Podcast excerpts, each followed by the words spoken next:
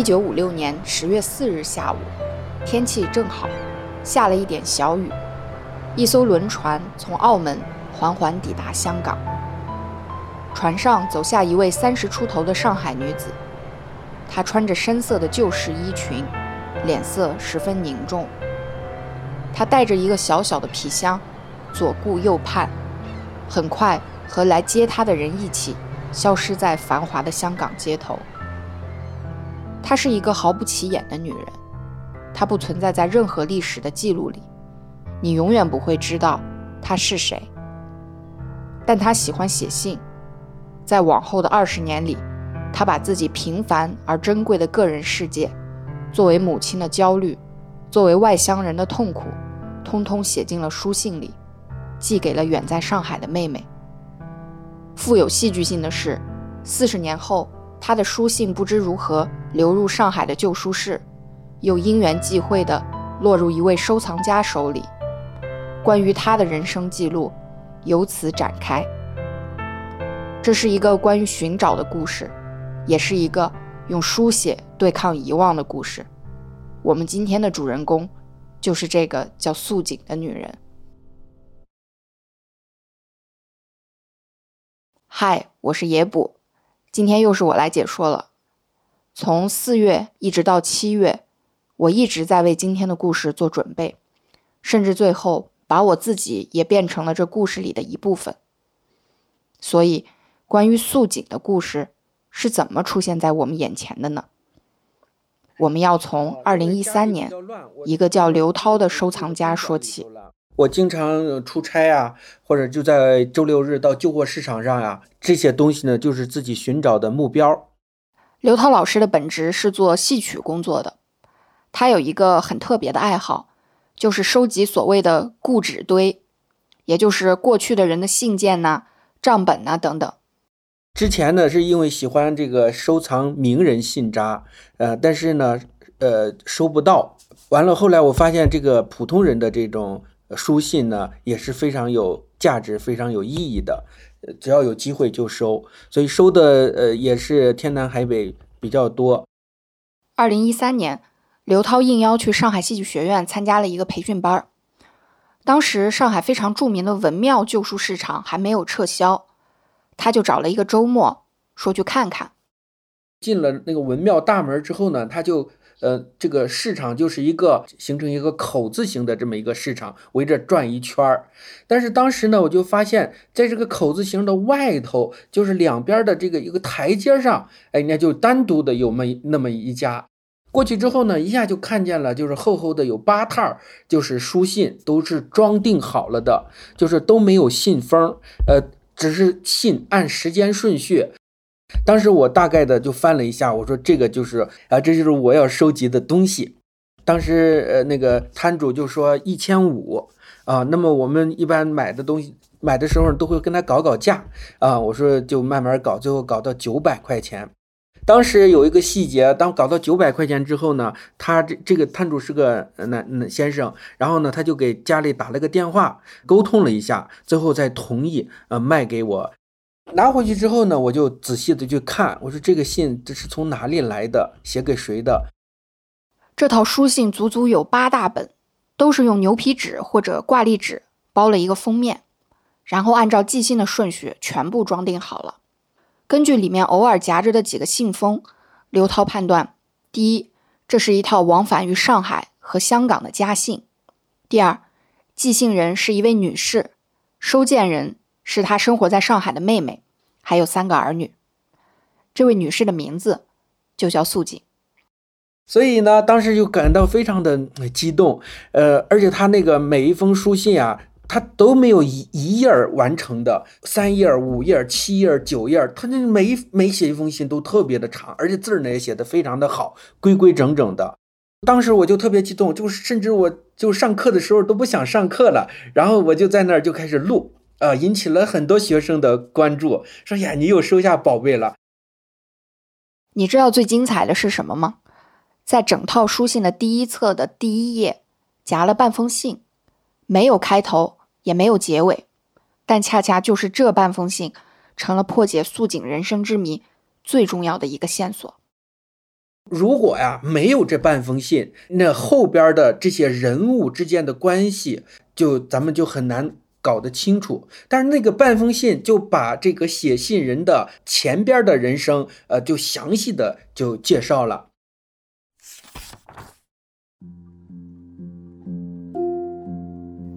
我于十九岁时，因家庭生活困难，父亲去世甚早，母亲身弱，弟妹幼小，一家无依。为生活逼迫，只得进入舞场伴舞。遇张文俊后，愿负担我一家生活。我也急于脱离恶劣环境，就与之同居。张文俊于一九五零年十一月曾来沪，携领其妻儿一同赴港。其走时，我也不知。呃，他这个先生后来就去香港去了，就把他们就留到了上海，他们生活非常的艰难。那么这封信呢，基本上像是就是给政府写的救济信，因为他最后写到就是说，希望政府能给救济，来让他们度过生活的难关。实在无法，故而请求照顾，使我们能维持生活。只得赴港，以解决三个子女的生活问题。虽然这半封信没有具体的时间，但根据信中素锦孩子的年纪推算，应该是写于一九五四年。也就是说，他寄出这封救急信之后，又在上海继续孤苦无依的等待了两年。直到一九五六年的十月，才终于凑齐了去香港的路费。所以呢，就是这半封信，哎呀，它就像一个长篇小说的蝎子，哎呀，就像一个人的人生的一场大剧的序幕。刘涛老师做过统计，他收集的这套书信，包含了从一九五六年的十月到一九七六年十二月间。一共四百五十七封往来信件，总字数接近六十万，相当于写了《红楼梦》的前八十回。当时也没有想到他有那么多字，因为这里头呢有这个他给他妹妹的书信，他孩子的书信就有四十万字。那么他妹妹呢写给他的书信都有留有底稿，啊，这个又是一个这组书信的这个特点。呃，往往呢就是说只有一方的书信，那方书信可能咱们。看不见，找不着，他已经寄到香港去了。但是他妹妹非常呃细心，非常有心，每写一封信都留一个底稿，所以他妹妹的信呢又有二十万字，正好就构成了港沪来鸿，来反映一九五六年到一九七六年香港和上海两地的这种生活的细节。我相信你和我一样，对素锦有着好多好多的疑问，比如。她是怎么当上舞女的？她为什么去香港二十年没有回来？她怎么没带着孩子一起去？在香港的这二十年，他过得到底怎么样？要回答这些问题，我们需要请教另一个人，作家百合。他是刘涛老师的朋友，也是他整理了这庞杂的六十万字书信，从里面牵出了一根线，跟着这根线，我们就能从幽暗的历史迷雾里。看见素锦。嗯，大家好，我是作家百合。二零二零年的时候呢，无意间接触到了素锦的这一这一批书信，然然后就决定把他的故事呢给大家提炼出来，简单的写出来。我本身还有一个职业是编剧嘛，哈，如果就说用一个剧本的一句话的说一句话的故事，就是讲一个上岸的上海舞女做了香港商人的外室。生了三个孩子被抛弃，最后又到香港寻夫的一个故事。素锦出生于一九二四年，其实信中没有太多关于她出生的细节，但从她良好的文笔以及教育子女的见识中，大概可以知道，她应该至少是无忧无虑的长大，并且受到过相当好的教育。无奈的是，在她十几岁的时候，父亲去世，家道中落。素锦有一个妹妹，两个弟弟。他父亲去世的时候，最小的弟弟幼龄当时才刚刚出生几个月。母亲的性格又比较软弱，所以全家人的生计都压在他小小的肩膀上。因为家中没有钱，只有四角钱，我们要过一个星期。幼玲一直在哭，在吵，我背着她哄她。我看家中有先父一只小银盾，我们兄弟姊妹四个一起去到金银铺卖掉，大约有两元不到。我们就买馒头等物回来，一直过到母亲回来。后来我又到曹家渡沙场做工，是一点七元一天。想来想去不够，所以我就决定出来做舞女。我觉得跟上海当地的这种观念有关，说的有点不客气，是不是有点笑贫不笑娼的？有有有有有没有这样的观念在里面？因为他当时说有一个黄包车夫，嗯，在说他的女儿在做舞女，说家里吃的很好，他就跑到他们家去看了看，哎，觉得确实是伙食还不错啊。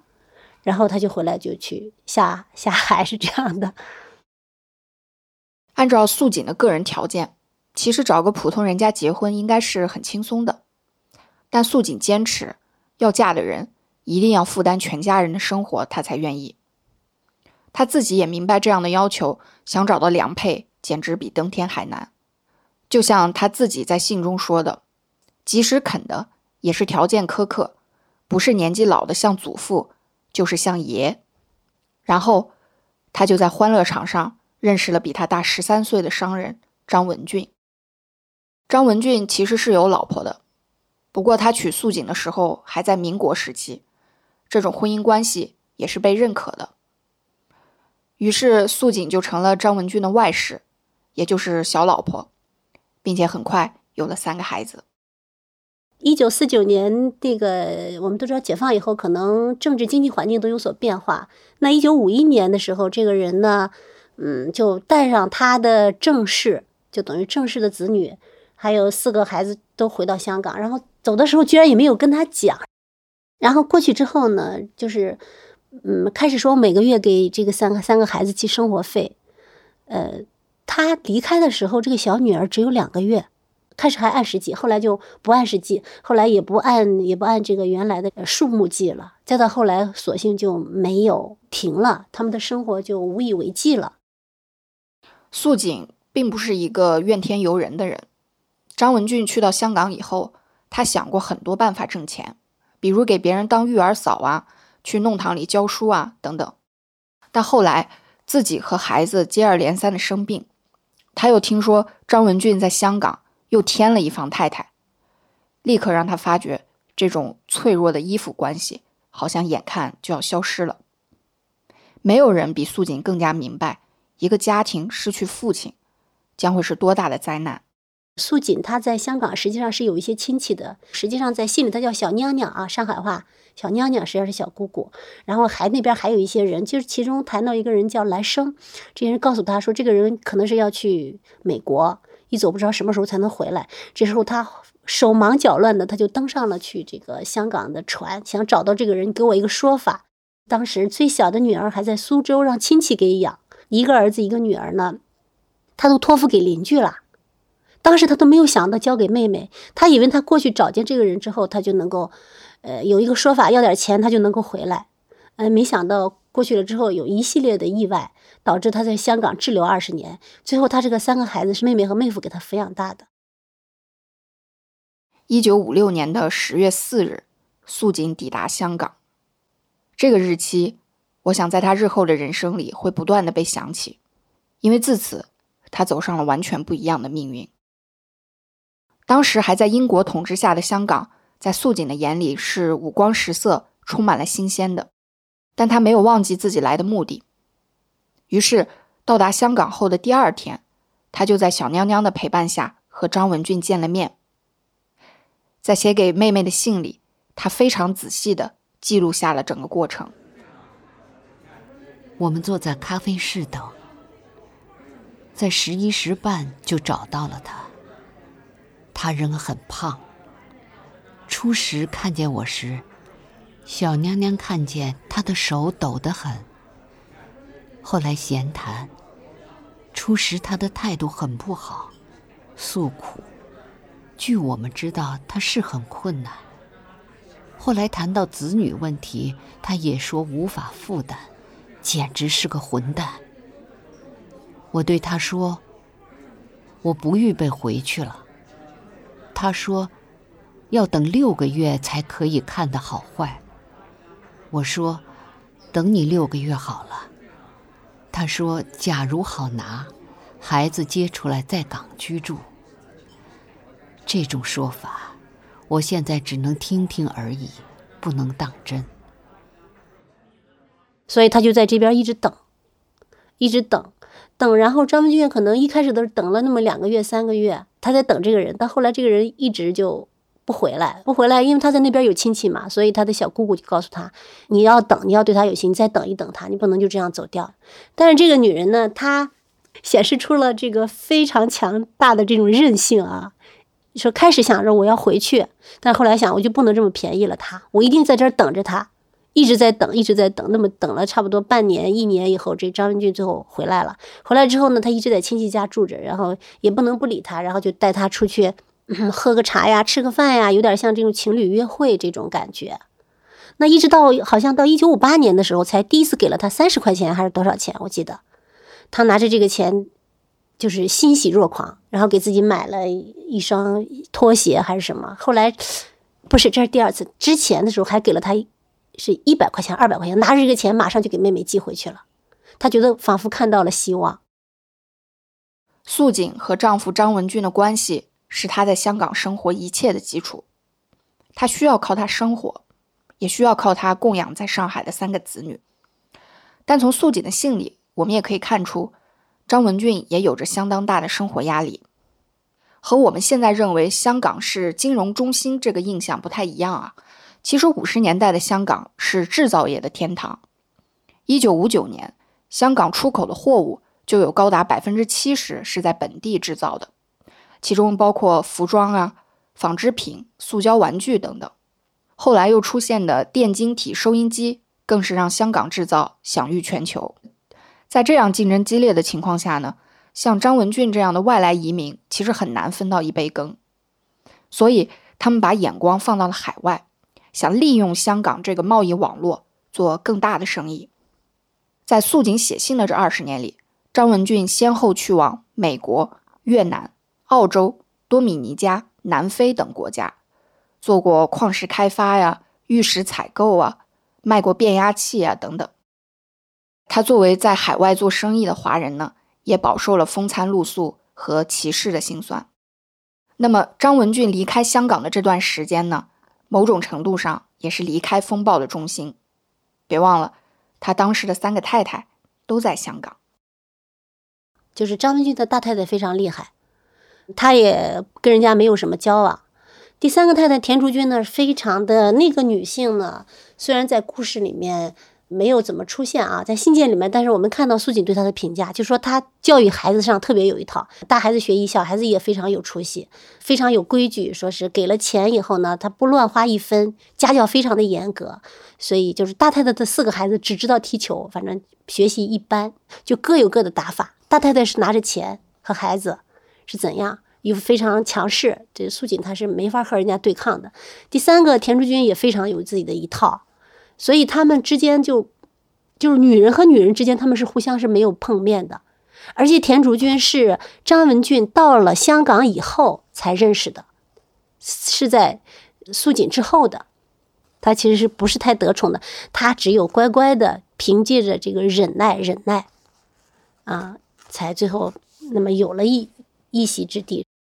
素锦很有意思，给他妹妹曾经写过一封信说。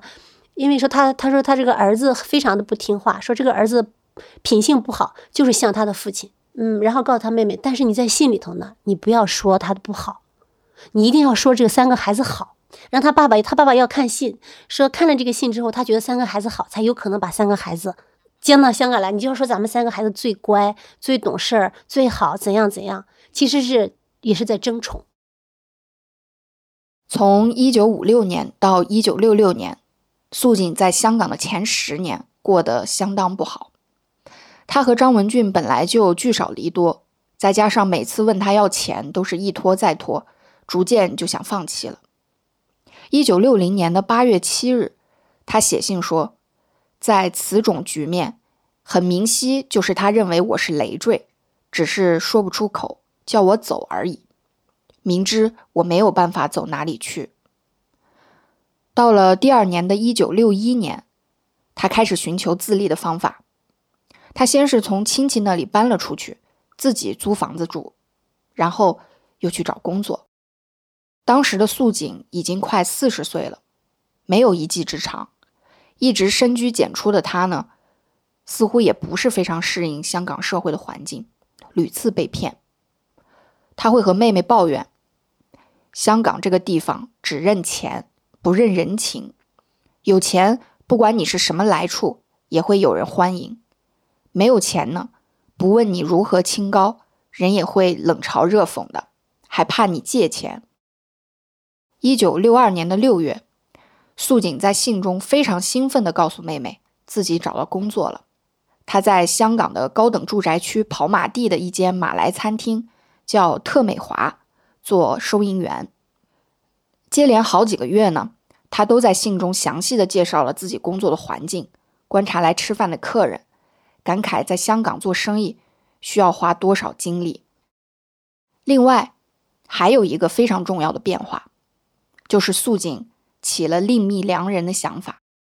这是刘涛，曾经是是有一段，他这个信里头也非常直白的，就是坦诚的，就是跟他妹妹去交流啊，就遇到这样的一个先生，在各个方面来帮助他。啊，孩子的学费没有了，他给呃那个先生给他资资助，呃，然后呢，他就说的也非常清楚，人家也就是呃也是个小商人吧，呃也没有多少钱，呃，然后呢就是热心肠啊，了解了他的这种经历之后呢，真心的去帮他。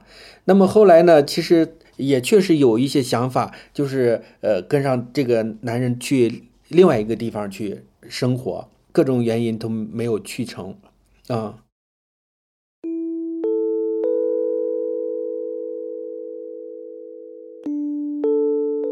我即将四十岁了，我也不再想嫁什么人，也不会对人有发生情爱，乃是我应当利用自己，创造自己，看看其他的地方，多见见世面也好。香港人口自一九六零年以来，从四百万升至近五百万，仅仅一九六二年一年就有十五万的难民涌入。人口激增带来了非常多的社会问题，比如说工人罢工、停水停电、物价飞涨啊等等。在离开香港的念头被断送之后呢，素锦辞掉了工作，又回归了家庭，替人织些毛衣呀，以物换物的挨日子。他被困在了这段婚姻里，也困在了香港。就张文俊对他的印象，就是说这个女人特别爱钱，对他最初的印象。因为在上海的时候，就是每每个月他就是让他弟弟去找这个张文俊嘛，说来拿生活费。所以张文俊对他的印象就是他是一个就是特别爱钱的人。然后到最后呢，就发现他，呃，他也能出去打工，也能吃苦，然后也非常的节约。嗯，这是里子哈。那么带出去的时候呢，他也非常会打扮，也不贪这个张文俊的台。张文俊对他的印象慢慢慢慢又变了。你对他又稍微好一点了，又开始给他买东西啊，干嘛干嘛的，然后就说这是算这算是对你的补偿吧。然后素锦里面曾经给他妹妹嗯写过一封信，这信里面是这样写的：在一九七零年四月四号的时候呢，素锦给他妹妹是这样写的，说越是这样，我越是热爱生活下去，所以我非常的坚决定以后我应该有预算。我心理上非常的快慰，因此我也不羡慕人家生活奢华，也不自卑自己生活简朴。这个张文俊看到我如此，对我的看法两样而信任了我。他认为以前错了，现在努力改正，时常买东西给我表示补偿，无论是吃穿心意怎么样，反正都是好意，也增加了我的积蓄。再到后期呢，我们知道张文俊的身体。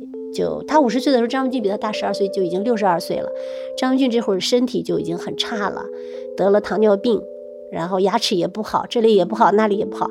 那么正室呢是可能是不怎么照顾他的，最后呢，还是回到了素锦身边。素锦可能对他照顾的特别好，到最后最后的时候，给素锦买了一套特别小的房子，让他有了落脚之处。七六年的时候，最后其实到老了之后，也还是一个各取所需，有了一些多少有了一点真心在里面。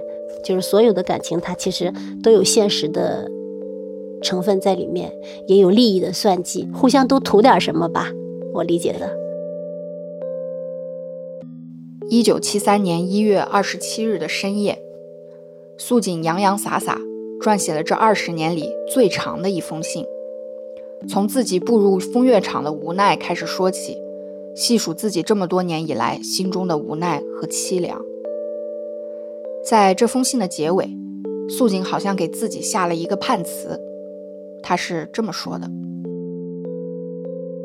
我感我此生为人不幸，虽待人至诚，别人也不会当我好的，此事命招。五十岁人认命，丈夫无缘，儿女无缘，也对我没有什么感情。”以为我只要男人，不要子女。虽然我坚韧不拔，也无甚作为了。丈夫已是六十二岁，而且有病，到现在仍是李氏夫人，也不愿吐苦水。命如柳絮，随风而飘。大家好，勿以我为念。素锦离开上海的时候，她的三个孩子，大女儿倩芳十二岁，二儿子国强十岁，小女儿毛毛刚刚满八岁。素锦妹妹素美和妹夫陆香婷一直没有孩子，所以在姐姐走后不久，他们就主动承担起了照顾这三个孩子的重任。远在香港的素锦无法尽到做母亲的责任，只能用寄钱寄物的方式传达自己的母爱。这也成了这些信件中最重要的一个主题。这二十年呢，它可以分为前十年和后十年。那一九五六年到一九六六年这十年间呢，他从信件里面所提及的这个数字统计啊，素锦一共给上海寄去了两千六百三十二元港币，这是前十年。那么更多的，他是主要是寄东西了，因为上世纪六十年代初嘛，正逢这个内地食品物资比较匮乏。那素锦这个时候呢，主要也是寄东西。我看他第一次寄的是澳洲牛油、福建肉松，然后后来又给妹妹寄，寄的是虾米呀、肉松呀，就是这些东西。然后他也寄冰糖、寄生油。这个生油很有意思啊，生油我当时以为就是猪油啊这些的。然后我采访了香港的这个陈老师以后，他告诉我生油是酱油。这是前期，他主要是寄东西嘛。等到一九六六年到一九七六年的后十年间呢，我就做了一个不完全的统计呢。他光寄回这个港币是三万零九百元，人民币是一千，以及弟弟园林的转交的几百美元，就是后期他寄的钱是最多的。一九六八年到一九七二年，这个寄钱是最为频繁的。什么原因呢？呃，就是三个孩子都到了这个谈婚论嫁的年龄。他就开始给孩子们开始准备这个彩礼啊、嫁妆呀这些了，每个月尽量多给一点嘛，积少成多，以备这个婚嫁之用。你可能和我一样，对三万多港币值多少钱没有什么概念。其实汇率也是一直在波动，但粗略的估计啊，六七十年代的三万港币大约可以兑换成一万两千多的人民币，这个钱已经是非常多了。因为那个时候，中国城市居民的工资一个月也才不到一百块钱。这个钱还不是最重要的，更重要的是这种寄来的外汇可以领到同样金额的侨汇券。当时内地的食品供应非常紧张，我们都知道你得凭票，有钱呢也买不到。而有了侨汇券，你就可以去各地的侨汇商店去买更多的紧俏商品。如果你去读素锦的信，真的每一封都会在开头或者结尾告诉妹妹我寄了多少钱，或者寄了什么东西，问她有没有收到。即使在她特别困难的那几年，哪怕张文俊没有给她月供钱，他都会从自己的餐费里抠出二十港币，寄给妹妹和孩子。他在香港二十年，就比方说，就是穿衣服吧，他从来没有在这个穿衣打扮上宽裕过啊。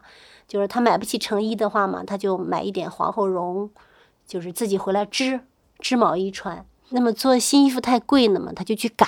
那么香港开始实行这个短衣服的时候呢，他把原来的长衣服、长裙子拿过来改一改。当时那个做一件都要十几、几十，两块钱一件，一件一改好几件换着穿。所以他出去之后呢。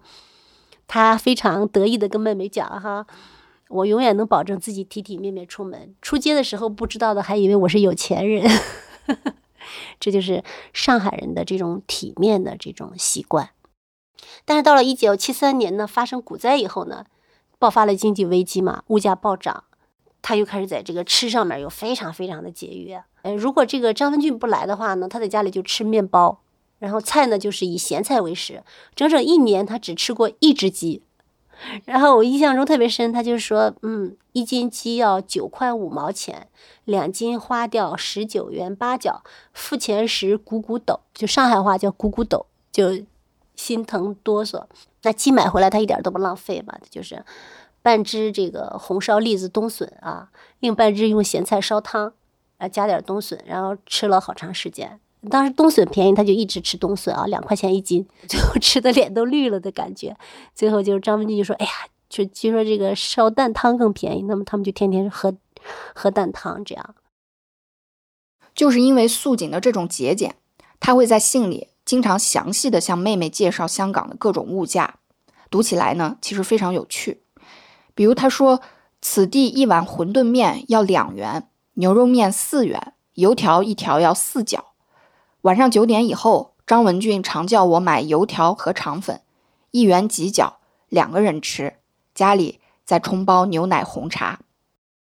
正是因为有了素锦的这种接济，在上海的妹妹一家呢，其实日子过得相当不错的。可能在素锦的眼里啊，有的时候甚至是过得太好了，有点浪费和铺张。就因为这个事情呢，素锦和她妹妹曾经在这个信里发生过这个激烈的矛盾。听这个过去的亲戚讲嘛，因为上海和香港一直有来往，就讲就是说，听说你们一直在呃，就是老是请客，老是请客，把这个钱都花到这个上面了。我在这边好像吃饭啊，呃，就是有时候一一个菜两个菜啊，你们在家里头大鱼大肉好多盘菜的吃，就觉得你们把我辛苦寄回去的钱不当回事儿了。然后他妹妹呢，就给他回复说，当时孩子们身体都特别不好，他走了之后，特别是毛毛得的肝炎。然后妹妹就说，就是妹夫和我商量了一下，就是说，我们把这个钱呢，与其去看病，不如把孩子们的营养都跟上，就让孩子们都吃的非常好。然后说，如果孩子们吃的不好，面黄肌瘦，我把照片寄给你们姐夫看了会怎么想呢？所以钱寄来了，他们我尽可能的给他们吃好的。然后穿也穿好的，他们想要什么我就给他们买。嗯，他妹妹也讲到自己非常的难，如果苛刻他们呢，害怕别人说，而且孩子们也会有想法，我父母给我的钱，你为什么不给我花？然后妹妹也给他的信中也是写的，也有有些话也说的是很不客气的。到后来，最后姐妹两个人呢就发生了一些冲突啊，争吵，然后她也哭，妹妹也哭。一九七三年的六月二十八日，妹妹素美。给姐姐诉说了自己当养母的这十几年来令她最心碎的一件事。三个孩子，除毛毛打过三记屁股，原因是他从苏州领出来放在虹口奶奶处。殷香婷和他母亲石嫂说，毛毛是我们领养的女儿，目的是要他们好好待她，像自己的孙女和侄女一般。但毛毛不肯叫香婷爸爸，说：“我爸爸是大经理，他是小职员。”我说：“你不肯叫爸爸，就叫姨父好了。人总是要叫的。”他当时太小不懂，连姨父都不肯叫。不论要学费、看电影、糖果费，统统是将手一伸，拿钱来不叫人。劝不听，我气昏了，才打过他三记屁股。就是从这一方面讲呢，就是妹妹对三个孩子是蛮溺爱的。妹妹也讲过说，如果你在的话，你肯定打，你肯定比我打的多，但是我不能打他们。我觉得孩子们是属于又自卑又虚荣的一种心态。一方面，我爸爸妈妈不在身边，我就觉得自己少；另一方面，我要拼命的在这个物质上显示出我的优越性，和周围的人比起来。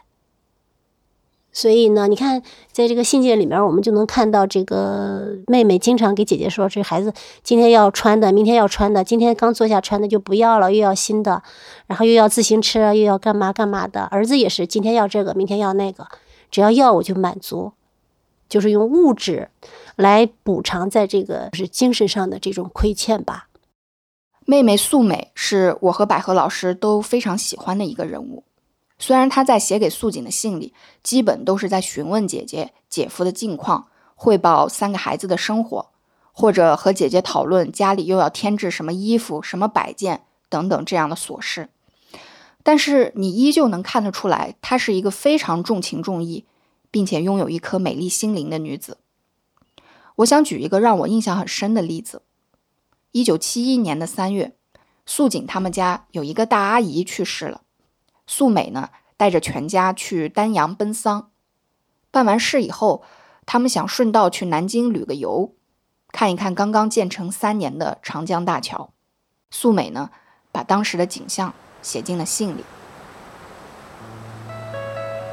在长江大桥上，我们从南桥头堡步行至北桥头堡，见长江气势磅礴。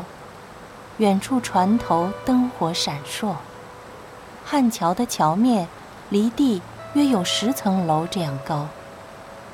隔着栏杆向下俯瞰，见人形如蚁，车辆都像玩具似的渺小，心中颇感荡漾，仿佛自身要下坠一般。前方与我都连四肢有发抖发麻之感，不敢向下探望。姐姐，像你是住在十二层楼上的，从窗口向外眺望，不知会产生什么感觉。大约于司空见惯后，就不会再感到害怕了。我想你一定能听得出来，妹妹的文笔非常好，但同时你能感受到妹妹无时无刻不在思念着姐姐，担心着姐姐。即使他们已经分离了十几年，但在信里，处处还是体现着姐妹之间深厚的情感。我觉得很有意思的是，其实这个妹妹非常的了不起，她替姐姐养大了这三个孩子，而且她在自己非常艰难的时刻，还时时刻刻的照顾姐姐的情绪，能感到她对姐姐的那种无限的包容，啊，这是她了不起的地方。最了不起的地方就是。他居然把他姐姐给他的信，他全部收藏起来。他给姐姐的信，他每一封信他都留底子，仿佛他好像冥冥之之中他知道，也许很多很多年以后，有人会知道他们的故事。我认识一个老师哈，他讲他的妈妈跟素锦是同时代的人，他看到这个故事的时候，他就想到他自己的母亲。那一代的女性就是没有工作，然后全部要依附于家庭，依附于男人，她们终生都存在一种匮乏感。从这一点上可以看出姐姐素锦和素美的区别，因为素美她是一个，呃，又是一个职业女性，那姐姐永远处于一种不安全的这种情绪里面，所以总是惴惴不安。但是不管怎么说，他们都是历史的小人物，他的命运和历史息息相关。每一个历史的节点，经济、政治都影响到他们的生活。出生于一九二四年的素锦，他的人生就是一部中国近代史。在和妹妹谈论油盐酱醋的同时，历史也在他们的笔下鲜活地展现出来。比如，一九五六年十月，素锦刚到香港，就遇上了九龙暴动。他写道：“张文俊走时，九龙在闹事，他不能过海，连电话都不能打。一九七三年，香港人人开始炒股，股票飞涨，素锦也加入其中。大半年过后，发生了股灾，他好不容易省下的钱都绑死在股市里。他又写道，在股票上，香港人要损失三千亿，这个数字惊人，能有几个是漏网之鱼呢？因为他往家里寄物寄钱都十分频繁，素锦对香港和大陆两岸的海关政策特别的敏感。比如，一九七三年的十一月，他告诉妹妹，香港邮局不准寄旧衣服的包裹了。第二年，他还是往信件里夹了几条花边。妹妹写信告诉他，花边已经由海关没收了，今后请千万不要夹在信中。到了一九七五年。香港移民政策改变，港澳不再接受新的申请，只有外国的华侨可以入港。素锦呢，基本已经放弃了让儿女来香港的想法。他写道：“国内有国内的规定，所以儿子之事我已经明白了道理。我不希望为了我个人而造成不良。当然，历史不仅有写出来的，还有没有被写出来的。这二十年的书信。”同时，也涵盖了中国一个非常特殊的时期，就是文化大革命。但在信里，关于这部分的记录却非常少见。于是，我和百合老师就这个现象讨论了一下。因为当时采访的录音机没电了，所以下面的声音你听起来可能会有些不自然。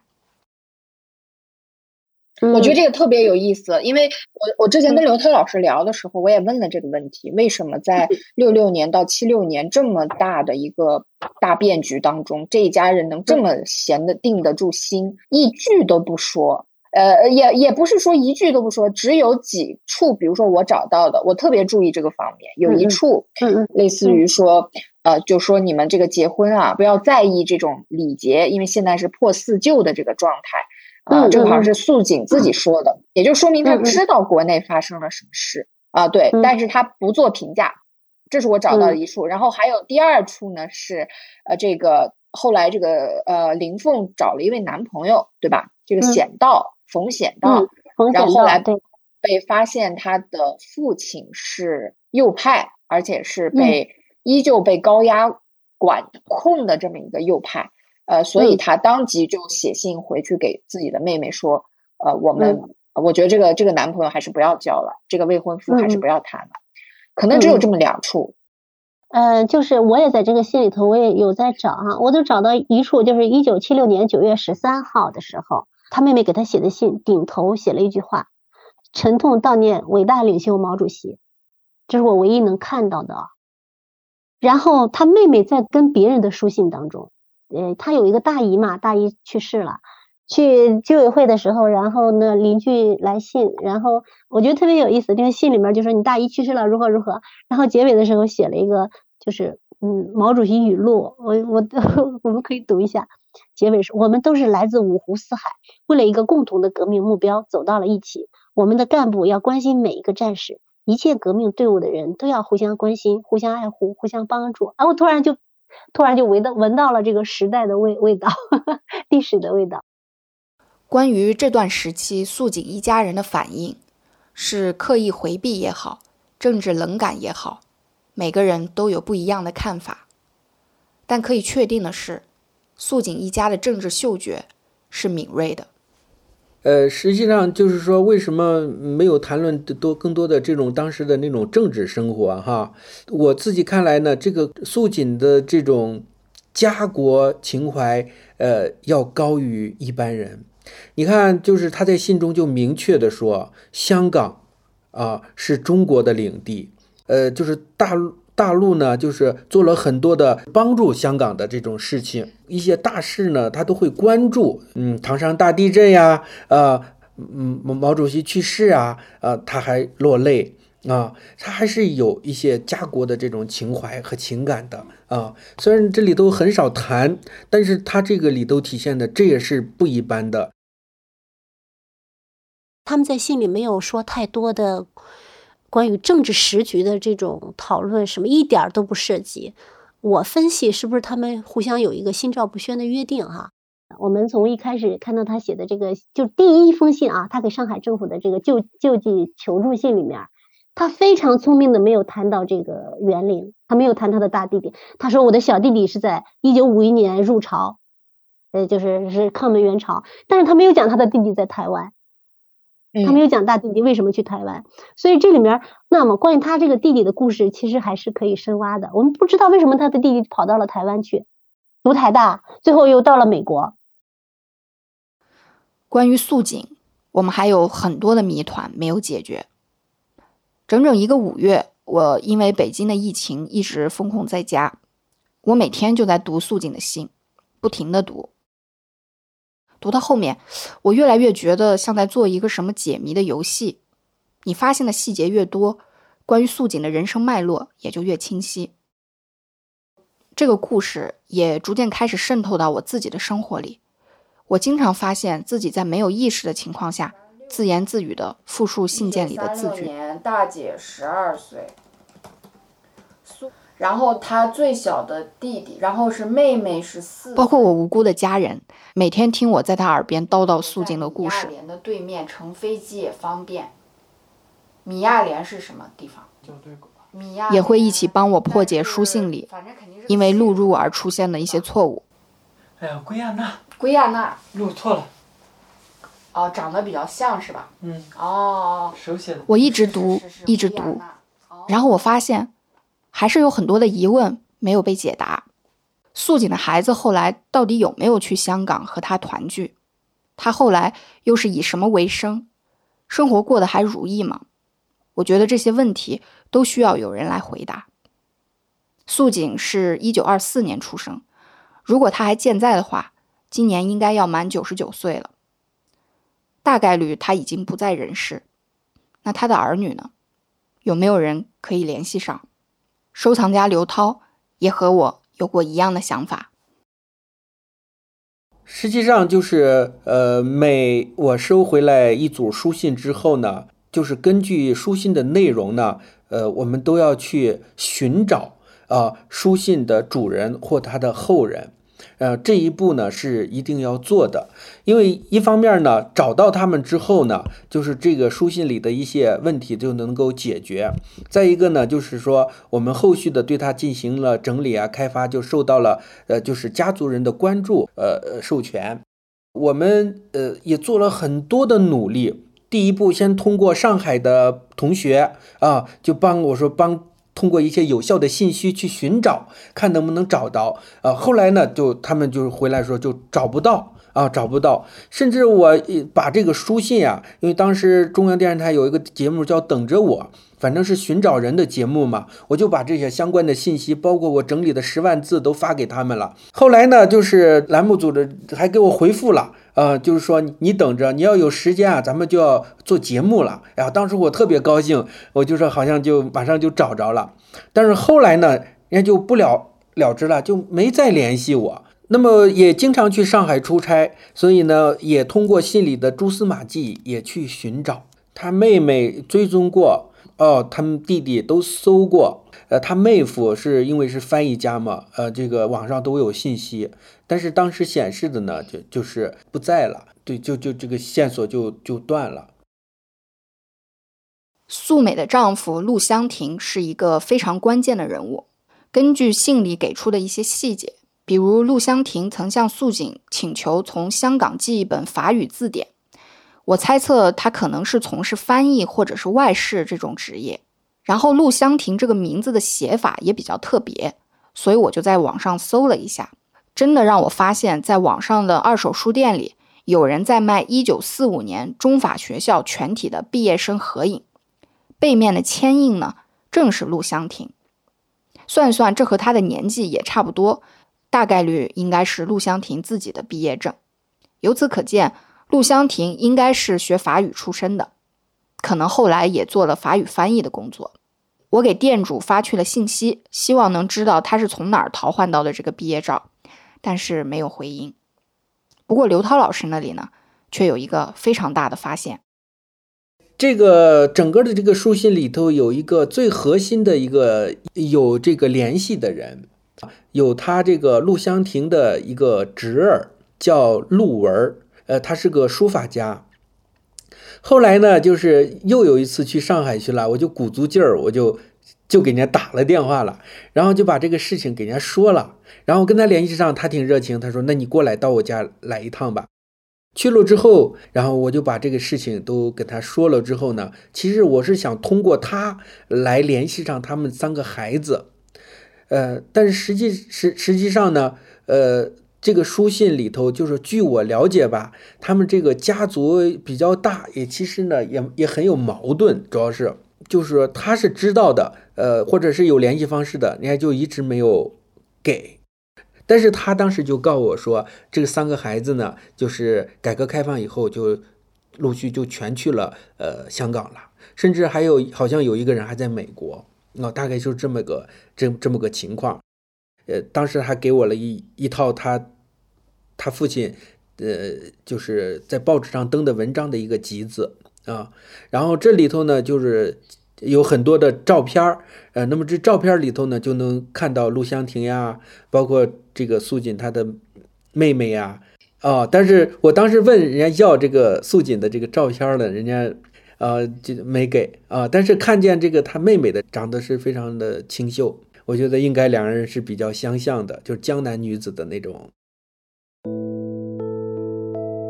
这是一个巨大的线索，也就是说，素锦的儿女。有两个生活在香港，有一个生活在美国，所以我盘了一下，找到他后人的路径大概有三个方向：上海、香港和美国。上海呢，我第一个就排除了。首先，陆文先生不算是直系的亲属，他知道的可能不多。第二，从刘涛老师转述给我的信息里，我判断他可能并不很想聊素锦家族的故事。所以我只是把它当做一个保底的线索。接着就是香港和美国。说实话，这两个地方对我来说哪个都没有什么胜算，因为我手上关于这家人的信息确实不多，所以我需要找外援。我第一个想到的人是我的朋友，也是故事 FM 的听众大梦。喂喂，听得到我说话吗？对呀，听到听到。大梦在香港生活了十多年。也是媒体人，就是我现在想要在香港找人，是这样，我在做一个故事，然后这个故事其实素锦在香港留下的可追溯的线索不多，她一直是租房住的，工作过的餐厅呢也早就消失了。她的丈夫张文俊虽然有自己的公司，但没有名字，也无从考证。我手里知道的仅仅只有他孩子的姓名。以及出生的年份。上海两地，哇，那你那你知道的还真真挺少的。是啊，真挺少的。呃，那那个那个姐姐的那三个孩子大概是什么年龄啊？其实这三位子女都是七十岁往上了。哦，OK。那个，你知道他们曾经住在什么区域吗？哦，我知道的。呃，他们最后其实在香港是买过楼的，所以我在想有没有，这可能也是一条线索，就是有没有香港的那种，就像美国的那种，呃，房屋登记，就是大家公民都可以查到这个房子是谁谁谁啊购买的。以前可以，现在好像得禁了，现在是不可以查册的。嗯，那好，我我可以把地址先提供给你。嗯，对，就是他们最后买的那栋楼。嗯，好。我原本想的是啊，也许素锦的儿女现在还住在他当年买的那间房子里，那不是敲下门就能找到的事儿吗？不过很快，大梦就反给我一个坏消息，他在地产的交易平台上查到了素锦这间房屋的交易记录。在一九九六年和一九九七年，这间房子两次易手，住在里面的人呢，应该早就不是素锦的家人了。其实这个结果或多或少也在我的预想之中。时隔半个世纪，仅凭几个名字找人，确实很像大海捞针。大梦有提醒我，其实我可以联系一些本地的媒体，把我们的故事和寻人的诉求告诉他们。看看是否能获取一些曝光，然后在五月底，我就接连给香港电台、香港零一，还有香港的一些寻人的群组发送了投稿消息。我只收到了一通回电。喂，喂，呃，请问听到吗？听得到，听得到。啊，我们这边是香港零一，因为我们收到呃一个讯息，就是你们是那个呃节目故事 FM 那边吗？对，我是香港零一，是香港一家资讯类媒体，在本地的关注度非常高。对，打电话给我的编辑，告诉我，他们对这个故事很感兴趣，但是要安排继续追踪的记者再来和我联系。嗯，好，没问题，随时。嗯，当然，后来再也没有人联系我。在香港这条路几乎走到绝境的时候，我又开始在美国尝试找人。其实素锦的大弟弟袁林，六十年代从台大毕业以后去了美国继续攻读博士。素锦经常在信里转达袁林的近况。这个弟弟呢，一直是全家人的骄傲，并且他对自己的姐姐非常有感情。素锦一度在香港过不下去的时候，袁林还写信告诉姐姐，他只要愿意，随时可以过来美国和他一起生活。而且，美国这边的信息其实更多。袁林有过博士学位，他的三个孩子出生的时候呢，又把详细的出生年月、时间以及给他们取的名字都写信告诉了素锦，所以我信心满满，又开始新的一轮网上搜索，结果，当当当当，又是一无所获。我不知道是不是因为去了美国以后改了名字，我在各种学术论文的系统里都没有查到袁林。我还询问了北美的台大校友会，想知道他们的校友名录里面是否登载了园林，也没有回音。而园林的三个孩子呢，只有二儿子当时起了英文名，但是偏偏是个和李强一样非常普遍的 John。我在社交网络里泡了好几天，看过几百人的主页，也没有办法锁定。其实，在找的过程中呢。我时常怀疑自己，真的有必要吗？素锦的信已经足够震撼了，我的这种好奇是不是多余的？包括百合老师也真诚的建议过我，追寻后人这件事，是不是一个潘多拉魔盒？因为这个故事之所以感人，更多的我们其实是看到是姐妹两个人之间守望相助的这样的一个一个故事，二十年。但是我们明显的看到他的下一代。为人处事是非常不同的，然后再看最后把这些信件都卖掉，都卖到这个城隍庙，我们甚至都可以想象，可能是在搬家，或者是怎么样的，这些信件没有用就卖掉，所有的这种相亲相爱，就随着这个血缘的逐渐的冲淡，最后都会分离，对吗？我觉得，甚至我我我都觉得，如果找见他们之后，在我的直觉里，可能会有一些让我们。意料之外的事情吧，我们不知道。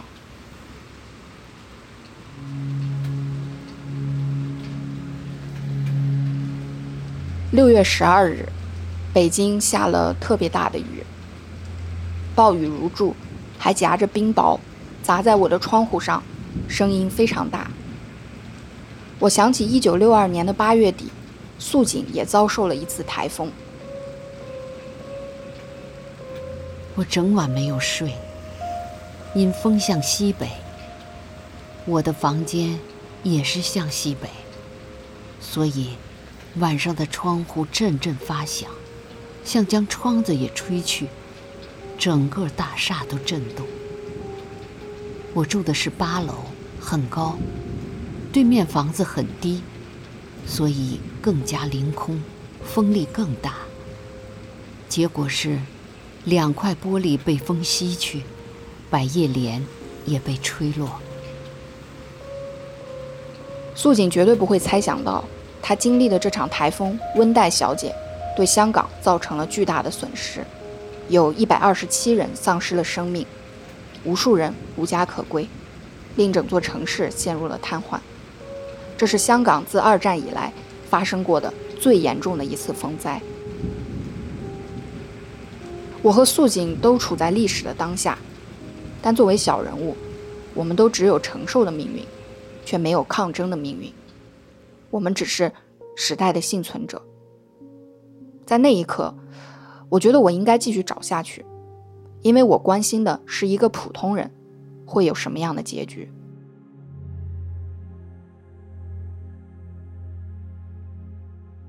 OK，所以我之前一直都是在社交平台上找人的。这个效率呢有点太低了。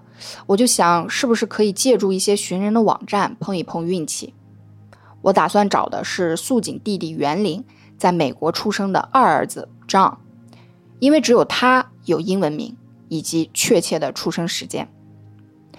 有这些寻人网站的运算机制是这样的：你呢要先输入你想找的人的名字，然后他会再补充问你一些问题，比如说这个人之前住在哪个州啊？他有没有兄弟姐妹啊？他的年纪是不是超过五十岁呀？然后你根据你了解的实际情况选确认或者选不知道，然后他会筛选出一组可能符合你条件的这样，其中有一位呢年纪正好和姓李的这个儿子是吻合的，都是五十二岁。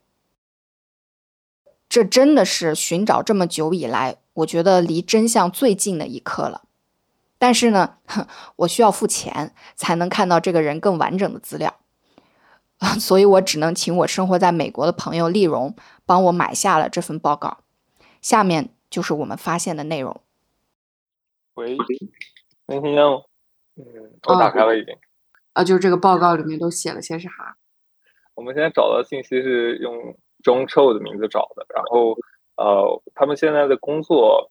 根据我们这份报告来看的话，他一直是在做图像相关的一个叫 technician，嗯，就是他做了几个好像是设计杂志，然后之后现在跳槽到啊 National Geographic 国家地理国家地理杂志，然后这个报告上显示的是一直到二零二一年九月十六号，而且他现在好像居住在巴尔的摩，就是马里兰附近。也是在东边一个城市，靠海，有一个海港。但是他这个年纪跟我们输入的五十二岁是相近的吗？还是不太一样的？就是五十二岁。但是他显示的生日和我们找的那个生日是一样的吗？他显示的生日是一九六九年十一月。那我们找的是一九七零年的二月，就不太一样。唉，不知道他这个也不是他这个，我觉得。他那个查人的准确性估计也就百分之六七十吧，我感觉。所以就是我，我只知道他的年纪和他的名字，其实是没有任何用处的。关键是你他的名字你也不知道，那是不是 他注册在他护照上的名字？嗯，你这么说是对的。有有没有 John 是 short for 什么呢？Joseph，Jonathan，Jonathan，对，都有可能。嗯，对，都有可能。都有可能，而且他也有可能，他用的就是他在证件上可能是他自己的中国名字是，但是他在美国出生的了，呃，那就不一定了。但我身边有很多人证件上名字和平时你叫他名字都不一样。嗯嗯，丽蓉告诉我呢，如果你在美国想找一个人，最直接的方法就是知道他的社保账号。但社保账号呢，属于非常高级别的个人隐私了，这种寻人网站也不太可能给你提供，你只能去暗网找。不过那样的话，我付出的可能就不只是几美元而已了。不过好歹报告里给出了很多的联系方式，包括 Facebook 呀、领英啊、邮箱啊等等，我全部发信息问过了，至今呢还是没有回复，所以。找人又再一次陷入了死胡同，但我还有最后一张底牌，就是刘涛老师几年前拜访过的妹妹素美的先生陆香婷的侄子陆文，这可能是现在唯一的，也是确切的认识素锦，并且知道他后续的人了。刘涛老师说，当年陆文曾经透露过，他知道素锦的子女的联系方式。但是不知道是不是心有芥蒂还是什么原因，他不太想给。我非常害怕，如果直接请刘涛老师转达我们的采访请求，会被直接拒绝。所以我想先靠自己的力量，试着联系一下陆文。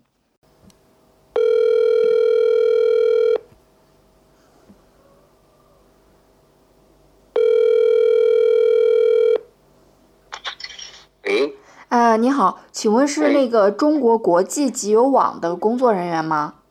对，现在在家呢，居家呢。哦哦，那个呃，我我想跟您打听一个人啊，就是你们一八年的时候有介绍过一个书法家叫陆文，不知道您还有印象吗？我不太清楚，因为我对这个不太熟悉。你找他是吗？对对对，我们想采访他。哦，我我不太清楚啊。哦，不太清楚。居家的现在，嗯。反正一直都是石沉大海的状态。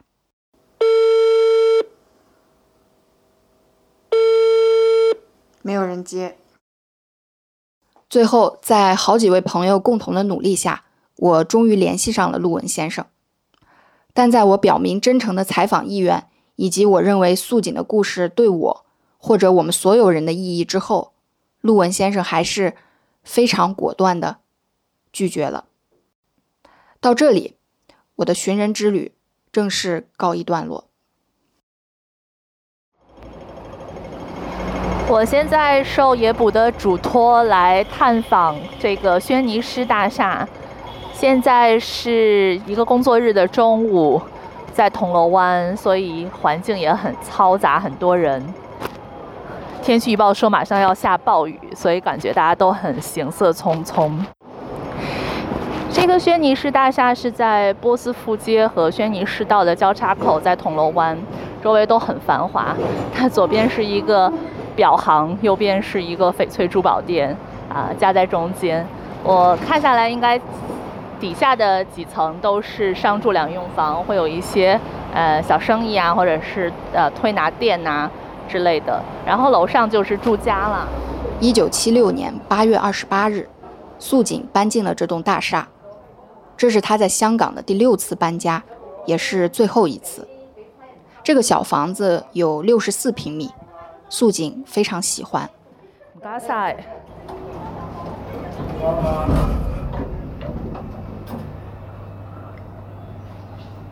炸十六楼了。为了掩人耳目，我是坐电梯到十一楼，然后爬楼梯上来的。让我来找一下十六这个单位。他没敢添置太多家具，只添了一套沙发，买了一个杂物柜。为了庆祝乔迁新居，素锦非常少见的专门请了几个亲朋好友，在北方菜馆豪华楼吃了一顿晚饭。这个轩尼诗大厦里面有一点点像居屋，就是一层有大概十几个单位，嗯，但是还蛮干净的。从外面看虽然有一点旧，但是里面我觉得保养的还是不错的。作为一个六十年代就开始放盘的。呃，所谓的私人屋苑来说，就保养的还蛮好。嗯，刚刚在门口还撞到了人。嗯，而且我觉得这里很特别的是，很多家户人家门口的装潢还挺旧式的，就不是那种新兴的屋苑里面可以看到的样子。嗯，也没有什么味道，就整体还蛮干净的。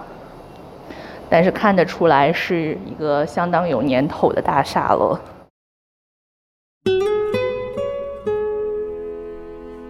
交完首付的那天晚上，素锦躺在床上，百感交集。为了这一刻，她足足拼挣了二十年。这是她留给我们最后的样子：一个靠着隐忍和坚持苦尽甘来的女人，终于在生活的黑暗里把握住了一丝光亮。但我们不知道，他是否在这个小房间里获得了快乐。是否在晚年享受了儿女的照顾？我们也不知道他死后魂归何处。他作为一个普通人，生活在这世上的痕迹，几乎被时间冲刷得干干净净。但是，他和妹妹共同留下了六十万字的书信，让我们记住了他，也记住了他抗击命运的信条，那就是等待二字。一位先哲曾告诉我们，人类的所有智慧就是集中在“等待”两个字上。最最伟大的、最最坚强的，特别是最最敏慧的，就是知道怎样有所等待的人。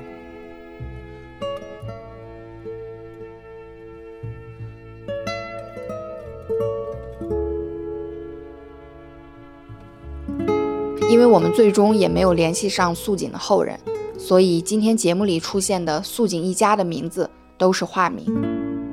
为了带给你更好的听觉体验，我们对信件做了节选以及口语化的处理，并且特邀国家一级演员廖晶老师和任一杰老师为素锦和素美做了配音。